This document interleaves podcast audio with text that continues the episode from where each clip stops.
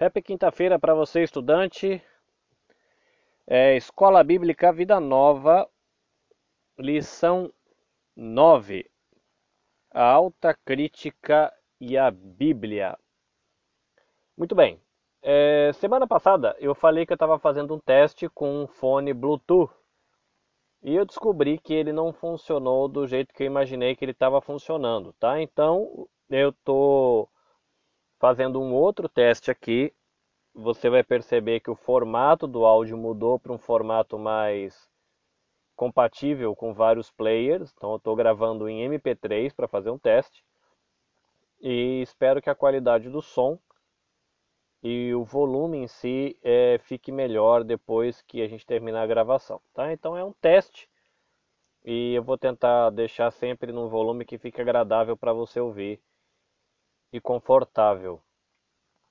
Muito bem, é, eu vou começar de um jeito que eu sempre começo, mas um pouco diferente, porque eu costumo trazer uma, alguma coisa de reflexão, às vezes compartilho alguma coisa de conhecimento bíblico ou devocional. É, agora eu vou, eu vou compartilhar com você algo que tem a ver mais com a cultura japonesa, mas eu vou fazer o link disso com os nossos estudos aí na escola bíblica, tá? É uma expressão para você guardar aí nesse momento. Fator Melquisedeque. O fator Melquisedeque é o nome de um livro de um teólogo chamado Dom Richardson. Tá? Qual que é a ideia que Dom Richardson trabalha no Fator Melquisedeque? Que é um livro, mas também é um conceito que ele cria, né, esse fator Melquisedeque. A ideia que ele trabalha no livro é que antes de surgirem as religiões que a gente conhece hoje, já havia uma consciência da existência de um Deus único. E quando as nações foram crescendo, nascendo, as culturas foram se transformando e as religiões foram nascendo, ainda que de forma muito misturada e distorcida na cultura, sobraram algumas sombras, vamos colocar assim, desse conhecimento original de Deus. Então, Dom Richardson, ele trabalha com antropologia, que é o estudo do comportamento humano, não da questão da pessoa mesmo, como é, faz a psicologia, mas do comportamento humano enquanto espécie humana, ou alguma coisa assim, gênero humano. Como é que o ser humano se comporta né, na, na sociedade, na religião, e ele trabalha dentro da antropologia, é, o estudo do comportamento aí da religião, e ele observa as diferentes culturas religiosas, costumes de alguns povos, e ele mostra como essas, esses costumes tão diferentes, em vez de se tornarem uma barreira, podem ser uma ponte para você apresentar o Evangelho é, e Cristo Jesus para uma pessoa de qualquer nação e qualquer cultura. Então bastaria um pouco de dedicação para você conhecer um pouco a cultura, os costumes, o idioma, e você encontra ali, ali pontes, né? Achando essas sombras desse conhecimento do Deus verdadeiro que sobrou ainda um pouquinho em cada cultura. Então ele, ele trabalha na ideia de que toda cultura tem um fator Melquisedeque. Quem foi Melquisedeque? Se você lembrar, Abraão ele encontra um sacerdote, que é Melquisedeque, e esse sacerdote abençoa Abraão, e Abraão dá o dízimo para ele. Agora para para pensar. Abraão é o pai do povo da aliança com Deus. O que faria a gente pensar de que o povo de Deus começa em Abraão. Agora, existe um homem que é considerado um sacerdote do Deus Altíssimo, que é de um outro povo que não é o povo de Abraão, que é antes da aliança de Deus com Abraão, e que Abraão oferece o dízimo para ele e ele abençoa Abraão.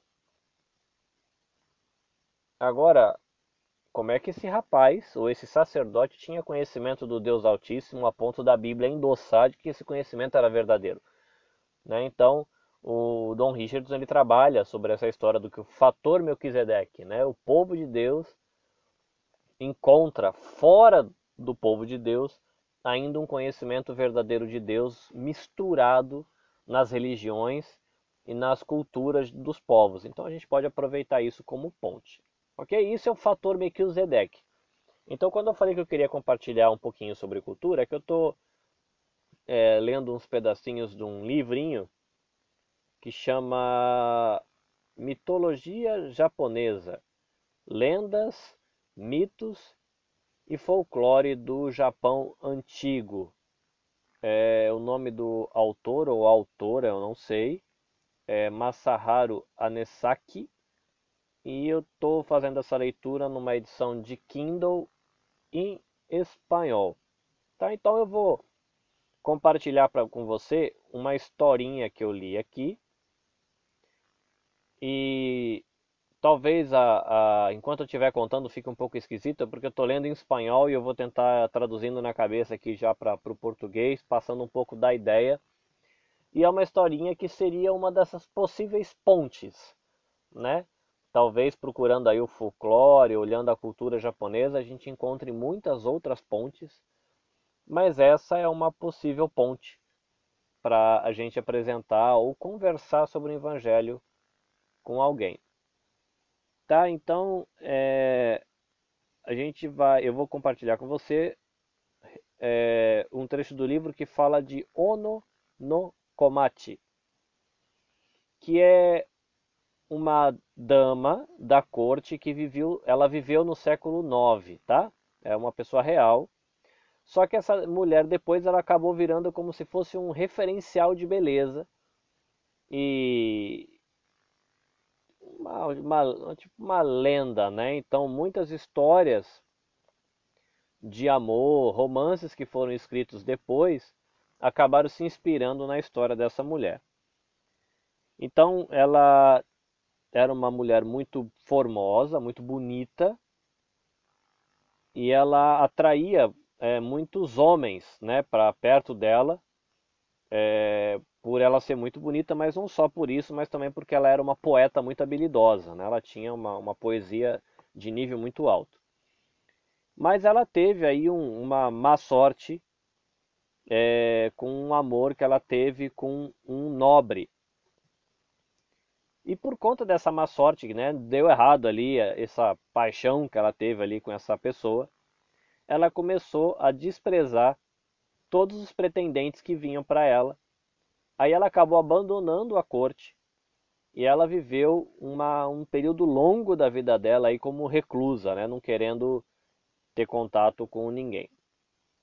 E se conta muitas se contavam, né, muitas histórias sobre ela é, mas uma, uma dessas histórias, parece que a mais é, conhecida é quando ela aparece a um poeta chamado Narihira, que também ele é protagonista e ela aparece aí, ele aparece aí em muitas histórias românticas e tem a história dela conversando com esse poeta Narihira, né? Então, Ono no Komachi conversando com Narihira. É... O relato, né, que conta desse momento desse encontro do poeta Narihira com Ono no Komachi, é, ele, ele se relata, ele descreve a crueldade com que a jovem ela tinha para com as pessoas que se apaixonavam por ela. E o, como ela, ela, como ela era orgulhosa por causa da beleza que tinha.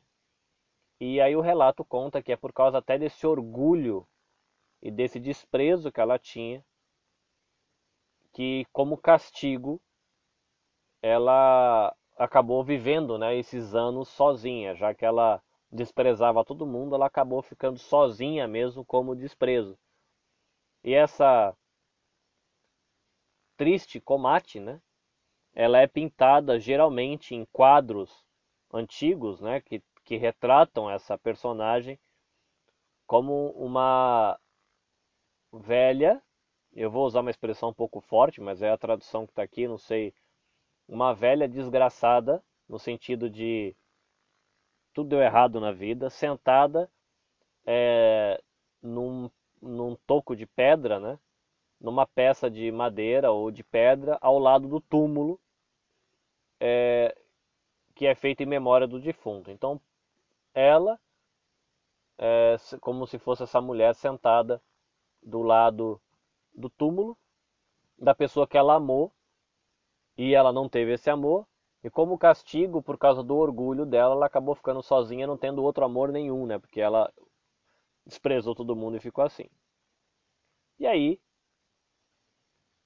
é, ela, essa mulher ela morre sozinha e o corpo dela acaba ficando ali exposto ao tempo e lógico, se decompõe e depois de muito tempo a relva cresceu por cima e fala que um dia esse poeta, ele para nesse lugar sem saber que essa essa Komati, ela tinha falecido ali e ela ouve uma voz de lamento, né? E quando ele para para ouvir esse lamento, ele começa a dialogar com essa voz, essa voz confessa para ele é, uma queixa, né? um poema que é uma queixa sobre a sua solidão. E no fim, é como se fosse o fantasma né, da Komati apareceu para o poeta Narihira me dizendo que ela estava arrependida do seu orgulho, que ela sofria muito por sua solidão. Então aí na manhã seguinte, né, isso aconteceu à noite, esse encontro e essa aparição, ele descobriu a caveira é, já bem corroída no meio da, das ervas, né, da, da grama ali. E aí termina o conto dizendo assim: bom é meditar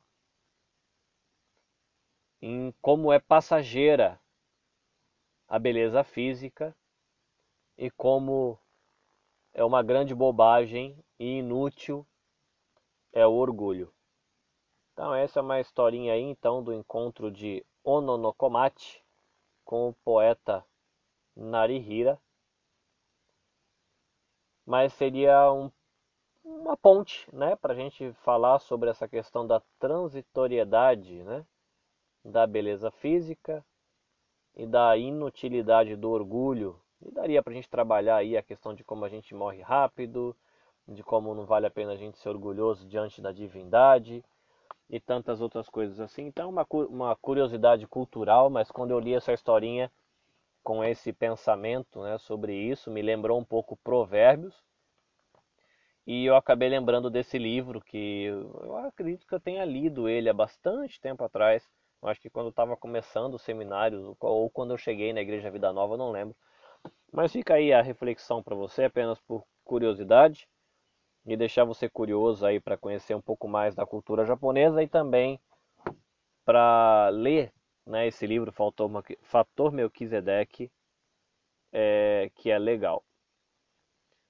Ok, a Alta Crítica e a Bíblia, lição 9.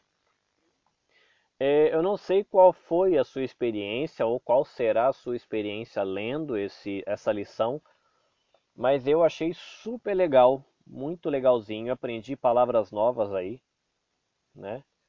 Mas é uma das coisas que me chama mais atenção, é uma coisa que eu gosto, é que porque essa lição ela traz bastante termos que expressam ideias, conceitos. É, eu particularmente me chama atenção esse tipo de coisa, porque quando você vai ler um outro texto, um outro livro e cita esse tipo de coisa, é, te ajuda, né? E o que eu quero dizer com isso? esse tipo de palavra que está aí no enriquecendo o vocabulário da página 105. Tem aí animista, evangélico, aí tem enoteísta, aí tem alta crítica, liberalismo, monoteísta, ortodoxo e politeísta. Tá? Talvez algumas dessas palavras ainda possam ser para você alguns conceitos um pouco vazios. Mas com o tempo você vai colocando conteúdo nesses conceitos, tá? Então, o estudo ele vai trabalhar de maneira muito legal, é, explicando para a gente o que é alta crítica.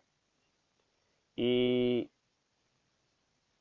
e é interessante, né? Eu acredito que a gente conversou um pouquinho sobre isso na lição passada, de que não é porque a gente é cristão que a gente não vai fazer perguntas para o texto bíblico, tá? Por que, que esse texto está aqui? Como é que esse livro foi escrito? Como é que esse livro chegou até a gente? Por que essa informação é diferente nesse livro daquele outro livro lá? Então, você que é estudante e está aí agora é, se enveredando né, por esse caminho do estudo das escrituras, da teologia, da história da religião que você confessa, né, da fé que você professa, é, não se sinta como que desrespeitando Deus por fazer perguntas para o texto bíblico, tá? Então a gente pode fazer perguntas para o texto bíblico é, de maneira muito respeitosa, tendo compromisso com a palavra, mas fazendo perguntas sérias para entender a história e como é que esse negócio todo funciona. Qual o problema do pessoal da alta crítica? É porque eles não têm compromisso com as escrituras, um compromisso do tipo que nós cristãos temos, tá? Então, quando a gente, a gente sendo cristão e um cristão que tem compromisso com a palavra, que crê que a palavra, a Bíblia toda é a palavra de Deus, né? Toda a escritura é inspirada por Deus, né? Inteirinha, do jeito que ela está aí para a gente hoje, ela foi inspirada, ela é uma bênção para a gente. É, você é um cristão ou um evangélico ortodoxo, tá? Então você é, é uma pessoa que confessa essa fé ortodoxa, né? Que seria uma fé que vem desde lá de trás até agora. O problema da alta crítica é porque os teólogos, eles são não ortodoxos. Eles não são ortodoxos, eles não mantêm, eles não têm esse compromisso de que toda a escritura é inspirada por Deus. Tá? Então, é, a alta crítica, ela é feita por teólogos, e aí é legal você saber que não por ser, por ser teólogo não quer dizer que a pessoa é comprometida com a palavra de Deus, é um pastor ou qualquer coisa assim. É, até onde eu ouvi no seminário, existem teólogos ateus. Né? Eles são estudantes do assunto divindade, fazem faculdade, mestrado, doutorado, né? tem a, a profissão hoje no Brasil que chama doutor em divindades então ele faz a formação acadêmica dele estudando teologia ou essa conversa sobre Deus, simplesmente para saber o que as pessoas pensam a respeito de Deus no decorrer da história da humanidade. Eles não acreditam em nada daquilo do relato, tá? Eles apenas estudam os relatos. Mas existem os teólogos evangélicos não ortodoxos, que eles creem no Deus da Bíblia, é, creem na Bíblia em alguma medida, só que eles não têm esse compromisso de que toda a Bíblia é a Escritura. E aí esses não ortodoxos, eles que fazem a alta crítica, eles são liberais, né? A teologia é liberal, você vai de pouquinho em pouquinho aí construindo um pouco a ideia do que é isso. Mas eles não têm compromisso com a escritura, questionam a questão dos milagres, é, e ele vai explicar aí na, no texto, né, a questão de datação, quando é que foi escrito o livro, por que, que aquela informação naquele livro, tem as, as teorias que eles construíram e as explicações que eles dão.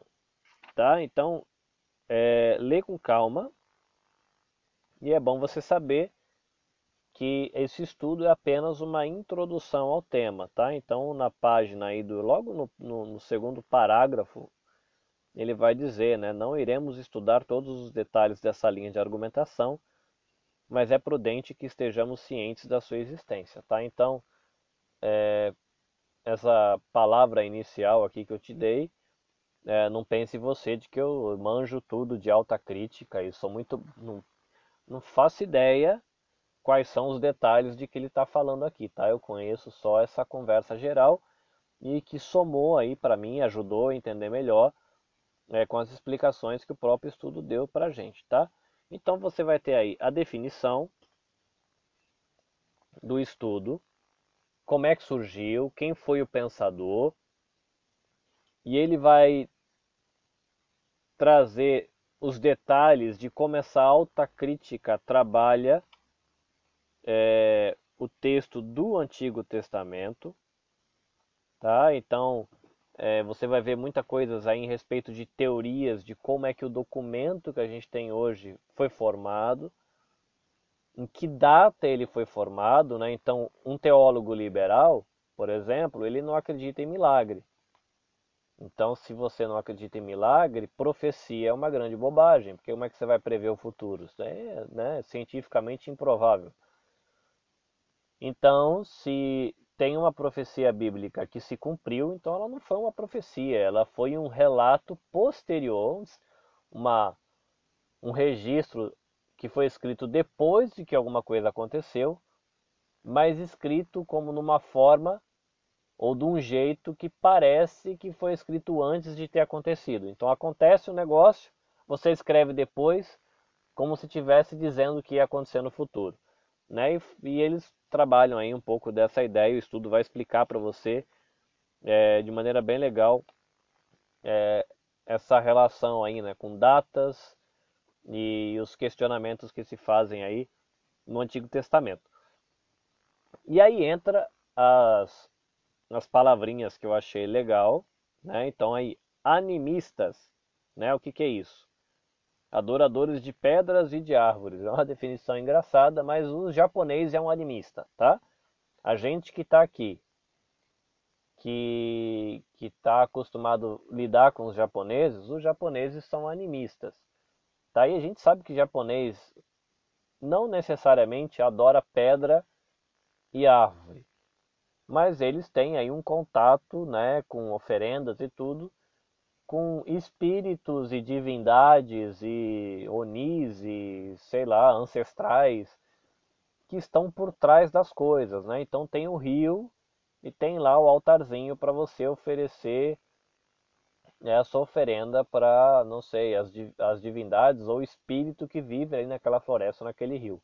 Então animista vem de animado, né? Acreditar de que tem algum tipo de vida por trás de certos objetos e até mesmo fenômenos da natureza, né? Vem um furacão, então você tem que rezar para o deus do furacão, né? Pra... Então, esse é animismo, tá bom? Aí tem a expressão politeísta, que são os adoradores de muitos deuses, né? Então, o japonês ele é animista, por exemplo, mas ele também é politeísta, porque para ele existem vários deuses. Os indianos também são politeístas. Aí você tem um aí que é enoteísta. Esse eu não conhecia. É que alguém que crê que toda nação tinha o seu Deus particular, ou de que tem o seu Deus particular. Então, pelo que eu entendi, enoteísta é como se no Brasil tivesse o deus do Brasil, no Japão, o deus do Japão, no Canadá, o deus do Canadá. Né? Isso, lógico, né? povos antigos pensam assim. Os índios do, do Brasil, às vezes, parece que tem uma ideia mais ou menos assim, né? a divindade de cada tribo que protege aquela, aquela, aquele território é alguma coisa assim, tá? Esse é o enoteísta. Aí tem o monoteísta, que é o que nós somos, né, a crença em um único Deus. Então são expressões importantes para você guardar, porque com certeza durante o curso vão acabar saindo essas palavrinhas. É bom você colocando conteúdo dentro do conceito, tá? Então você abre uma caixinha aí na sua mente, na sua memória, coloca a palavra animista dentro e conforme durante o curso for aparecendo informação, você vai preenchendo a sua caixinha. E é interessante, né, uma coisa que tem na página 101, que ele falando sobre a questão de, da origem do Pentateuco, que tem essas teorias que explicam, fala da data explica desse jeito, é, ignorando o fator sobrenatural na construção do texto bíblico. E tem aqui o relato de que na época que essas teorias foram formuladas aí no início do século XX, quem negava essa visão, ele era considerado retrógrado e ignorante, né? antigo, atrasado e ignorante. E eu acho que a gente aqui vivendo em século XXI não está diferente, né? Quando você fala que acredita que na criação de Adão e Eva, é, fica bem complicado porque as pessoas vão te chamar de tonto, porque todo mundo sabe que o ser humano é veio da evolução e você é um, um homem preso, uma visão mitológica da religião cristã e fica aí acreditando nessas bobagens. Você é um retrógrado e ignorante, tá? Então não mudou muito não, mas vale a pena você estudar aí para ver o que, que a alta crítica falava sobre o Pentateuco. Depois ele vai trabalhar é, um pouquinho sobre Davi, Isaías e Daniel. E vai trazer uma nota aí que a gente já conversou sobre isso, de como Cristo ele aprovou o Velho Testamento, tá? Então, se a gente crê no relato, relato do Novo né? e Cristo ele é, ele aprovou o Velho Testamento, então a gente pode ficar tranquilo com o Velho Testamento. É, e quando ele, no final do trecho aí, na, no último parágrafo da página 103, ou melhor, no primeiro parágrafo da página 103, ele colocou uma frase aqui que eu achei interessante, é que todos os cristãos envolvidos no ministério, bem como os professores de escola dominical, devem procurar compreender plenamente os efeitos da alta crítica. Tá? Então, quando a alta crítica questiona essa questão da possibilidade profética, da origem do texto, de e considera que tem muito mito dentro do texto, de que tem crenças erradas, de que existem erros científicos e mais um monte de coisa nesse sentido, a gente que está ensinando a Bíblia, seja na escola dominical, seja aí é, no projeto Alfa, seja na própria pregação, né, escola dominical para os adultos, vamos colocar assim, seja nas atividades que envolvem o Ministério Cares, ali o tempo em família, é, a gente tem que saber de que existem pessoas que lidam com o texto bíblico questionando isso, dizendo que milagre é bobagem, que nascimento virginal é bobagem, de que profecia é bobagem, porque tudo isso vai afetar é a maneira como você vai lidar com o texto bíblico e a maneira como que você vai confiar no que aquele texto bíblico diz. Porque se o texto bíblico ele tem um monte de erro e mentira, e mitos e equívocos, como é que você vai confiar a direção da sua vida e da vida da sua família a um texto assim? E é uma pergunta que tem algumas pessoas que ouvem, leem livros, material, né, notícias em jornal, que são influenciados por essa mentalidade e vão chegar com questionamentos sinceros, por falta de informação ou por ter informação desse ponto de vista que desacredita, né, desabilita o texto bíblico. Então é importante a gente saber que tem, porque quando você se deparar com uma pessoa assim, é, a gente não, não reagir com preconceito, né, já querer martirizar a pessoa, seu seu pecador infame, mau e cruel, né? Você tem que sofrer a ira de Deus porque você não acredita no texto. Então, você tem que entender de que ela é influenciada por toda uma ideologia. Então você vai ter que, com graça, é, expor a verdade a respeito da palavra de Deus do Evangelho e esperar que o Espírito Santo faça a obra no coração da pessoa, abrindo os olhos dela para ela poder enxergar, né? Mas isso, saber que existe esse pensamento facilita para a gente não ficar tão chocado quando a gente encontrar alguém que pensa assim e aí, sabendo, tendo ideia do que ela pensa, conseguir entender quando ela colocar os questionamentos que ela coloca, que às vezes não são questionamentos maldosos, são questionamentos sinceros, mas de uma pessoa que está toda aí encharcada com uma ideologia que busca questionar a veracidade e a qualidade do texto bíblico, tá? É, a crítica antiga, página 103. E ele começa a frase assim: os ícones da alta crítica liberal antiga. Tá? Então, é, a alta crítica ela tem alguns pensamentos e alguns escritores de uma época mais antiga e é o que é chamado da nova alta crítica. Tá? Então, são duas fases do mesmo movimento.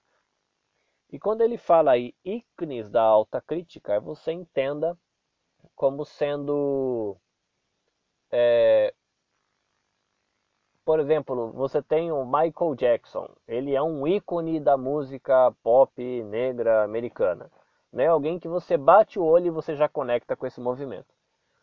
Então, é, quando você for pensar em crítica, alta crítica, dessa etapa mais antiga, ele vai te dar as dicas aí. Quando você lê um livro, começar a ler um teólogo, ver uma palestra no YouTube, ouvir uma pregação, e a pessoa começar a fazer referência a algumas dessas coisas que ele vai citar aí no estudo, você já fica com o pé atrás, porque você já sabe que é uma pessoa que, em alguma medida, ela está influenciada por essa alta crítica antiga que não faz bem para a gente, tá? Então, você tem que ficar meio esperto.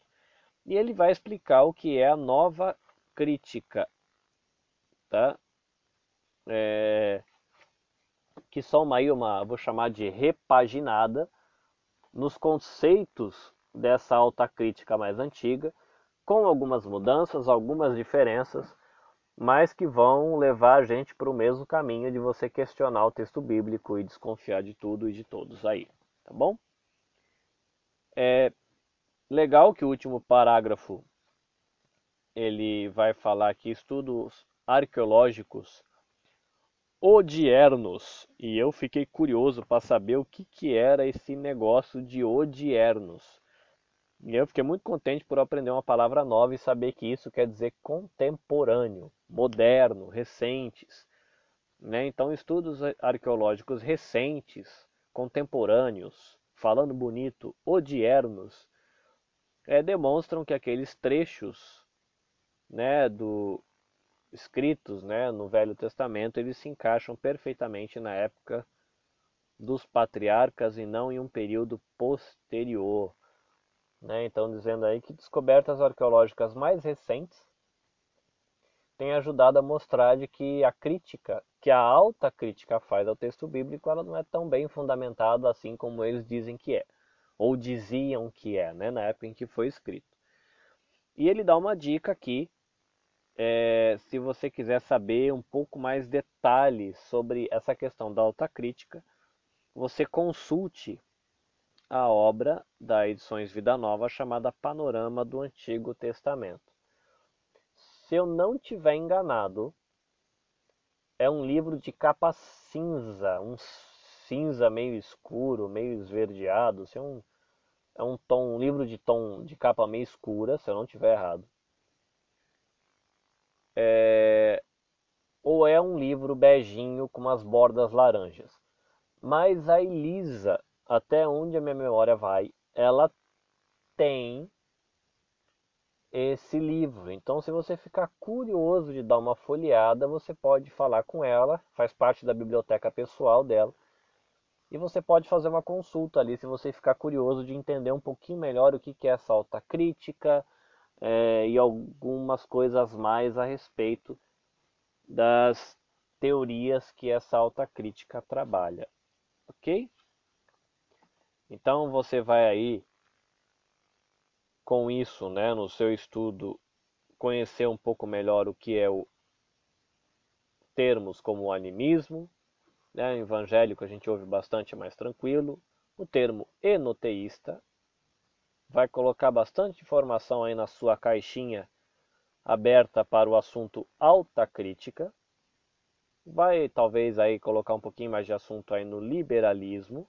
Aí tem monoteísmo, a palavra também ortodoxo e politeísta, tá bom? É um estudo muito rico e que não sei você, mas me deixa muito, mas muito curioso de saber mais detalhes dessa conversa maluca a respeito da alta crítica, tá bom? No próximo encontro, a gente vai falar sobre arqueologia e o Antigo Testamento. A arqueologia é um negócio super, super, super, super legal, pelo menos para mim. Eu gosto muito de pedra velha e coisa velha, né? É, é um sonho poder fazer uma viagem como a Chayuko fez aí, conhecer é, a parte ali de Jerusalém, dar uma volta lá no meio desse monte de coisa velha e ver eu também muita vontade de ver o Egito, eu tenho muita vontade de conhecer Machu Picchu, conhecer lá a terrinha dos maias, mas é interessante aí. A gente vai olhar um pouquinho de arqueologia e para deixar um gostinho para você aí, a gente vai lição 11, ferramentas para o estudo bíblico. Eu já dei uma olhada nesse capítulo e é muito legal. Ele vai te dar um monte de dica que vai deixar você com vontade de gastar um montão de dinheiro comprando um monte de livro legal, tá? É muito interessante as explicações que eles dão aqui. Então, se você quiser montar a sua primeira biblioteca para dar uma engrossada aí no seu estudo bíblico, na, no seu compartilhamento no grupo em família do, do Caris, ou você dá uma reforçada é, na sua aula de escola dominical, vai ter muita dica boa para você adquirir material bom.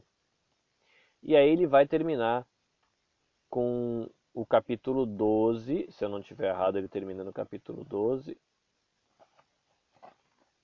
com métodos de estudo bíblico, tá? Então é muito legal isso também, porque uma vez que ele vai dar a dica de ferramentas de estudo que você pode comprar, então como é que você usa essas ferramentas é o método de estudo bíblico, tá? Então são mais três capítulos aí para você, na sua jornada de estudo, completar o seu primeiro módulo do curso Vida Nova de Teologia Básica, apostilinha Introdução à Bíblia.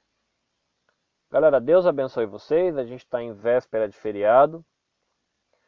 É, pretendo, na próxima semana, gravar um pouco antes do comum, né, que eu costumo gravar entre quarta e quinta-feira, mas eu pretendo gravar um pouco antes para já ficar livre aí o feriado. Quem sabe, de repente, eu não gravo até essa semana ainda, é, para a gente já ficar em dia com o estudo para a semana que vem. Espero que você possa estudar aí no seu feriado. Espero que você tenha ouvido isso antes do feriado, para você ter tempo de estudar depois do feriado. Tá bom?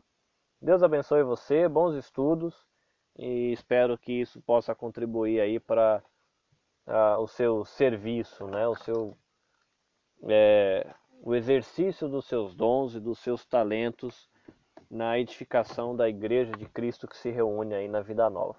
Amém? Deus abençoe você, até a próxima. Fui.